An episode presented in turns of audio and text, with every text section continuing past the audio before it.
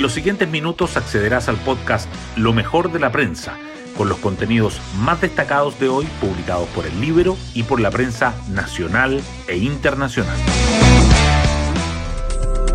Buenos días, soy Magdalena Olea y hoy miércoles 14 de septiembre les contamos que puede ser el primer cambio notorio tras el ajuste de gabinete. Ayer, las panzers de la moneda, las ministras de Interior Carolina Toá y de las Express Ana Lía Uriarte, tuvieron que salir a aclarar los dichos de la vocera Camila Vallejo sobre el avance de un acuerdo constitucional en el Congreso.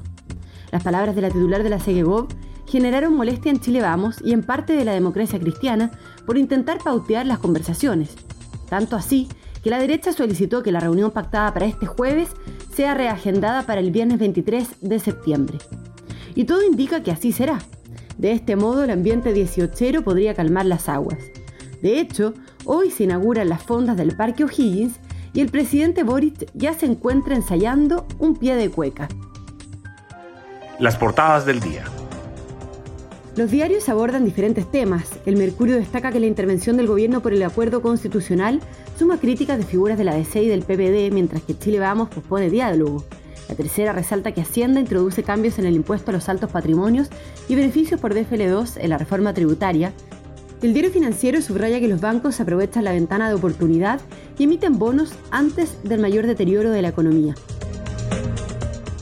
Otros temas que los diarios llevan en portada son la extensión del estado de excepción en el sur.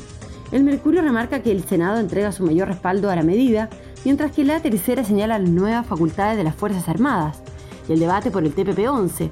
El Mercurio dice que Apruebo Dignidad toma distancia del impulso del Ejecutivo para reactivarlo.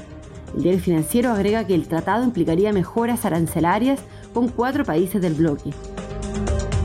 El Mercurio también destaca los factores que revelan el avance del crimen organizado en el país, homicidios, armas e industria de robo de autos. Y el Ejecutivo comienza el diálogo prelegislativo por las pensiones, pero sin fijar un plazo para el envío del proyecto, y que el dólar se dispara hasta los 919 pesos por el temor a la fuerte alza de tasas en Estados Unidos. La tercera resalta que el gobierno prepara un anuncio para flexibilizar el uso de la mascarilla en los colegios, que la inflación golpea los precios de las canastas 18 y su valor supera los 80 mil pesos, y que captan el desprendimiento de un glaciar colgante en Aysén. Además, el Mercurio y la Tercera dedican su foto principal a la llegada del féretro de la reina Isabel al Palacio de Buckingham. Hoy destacamos de la prensa. La intervención del gobierno por la nueva constitución suma críticas de figuras de la DC y del PPD. Los senadores Jimena Rincón y Matías Walker afirmaron que la ministra vocera se equivocó porque no se ha materializado todavía ningún acuerdo. Camila Vallejo descartó un pauteo de la negociación tras las recriminaciones mientras la derecha pidió reprogramar la cita de mañana para el 23 de septiembre y excluir al Ejecutivo de las conversaciones. Hacienda anuncia cambios profundos en la extensión a viviendas de FL2 y en el impuesto al patrimonio en la reforma tributaria.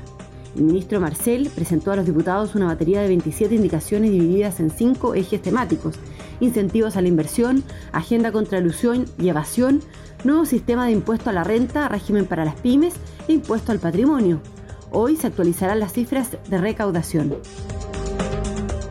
El Congreso aprueba una nueva prórroga del estado de excepción en la macrozona sur. El Senado aprobó la solicitud del Ejecutivo con 41 votos a favor, uno en contra y tres abstenciones.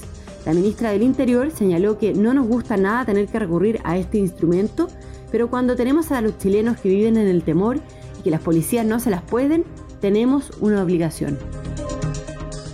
Apruebo Dignidad critica el TPP-11 ante el reimpulso del Ejecutivo. Desde el Partido Comunista y el Frente Amplio reiteraron sus reparos al acuerdo tras el anuncio del gobierno. El presidente de la SOFOFA, en cambio, dijo que no hay ninguna razón hoy día para no aprobarlo. De hecho, ratificar el TPP-11 traería mejoras arancelarias con al menos cuatro países del bloque. Y nos vamos con el postre del día.